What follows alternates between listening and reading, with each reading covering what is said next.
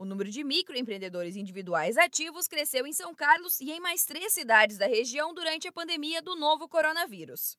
Os dados divulgados pelo Sebrae São Paulo são de julho de 2020 e foram comparados ao mesmo período do ano passado.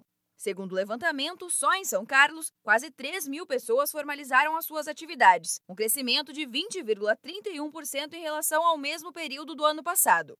Araraquara registrou um aumento de 21,93% em relação ao mesmo período de 2019. Já em São João da Boa Vista, o número de cadastros ativos cresceu 21,92%, chegando a 5.488 microempreendedores individuais ativos na cidade. No município de Rio Claro, o registro foi de 9.401 para 11.089 novos empreendedores, o que indica um salto de 17,95% na comparação. Isso mostra que muitas pessoas viram no empreendedorismo uma oportunidade para se manter durante a crise, como explica o analista de negócios do Sebrae São Carlos, Maurício Salvador.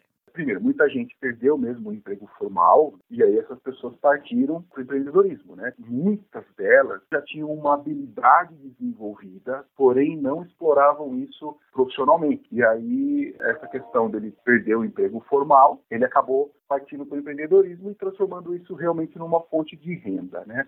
O novo número de mês também reflete diretamente na economia.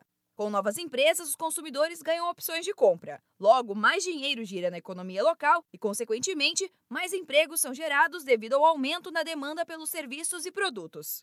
Esse também foi um período em que os informais buscaram registro para os seus negócios. Segundo Maurício, ao se formalizar, o empreendedor conquista uma série de direitos. Garantido por lei, benefícios da Previdência, né? questão da aposentadoria. O MEI ele pode se aposentar quando ele reunir lá 180 contribuições e tiver a idade mínima para aposentar. Então, ele pode ter o benefício da aposentadoria. Ele tem, por exemplo, auxílio doença. Mas tudo isso tem regras, tem critérios, tem carência, tem condições, e aí sim vale a pena uma conversa com o Sebrae para a gente orientar ele da melhor maneira possível.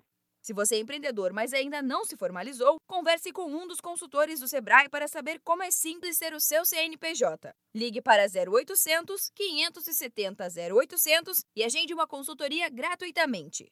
Da Padrinho Conteúdo para a agência Sebrae de Notícias, Giovana Dornelles.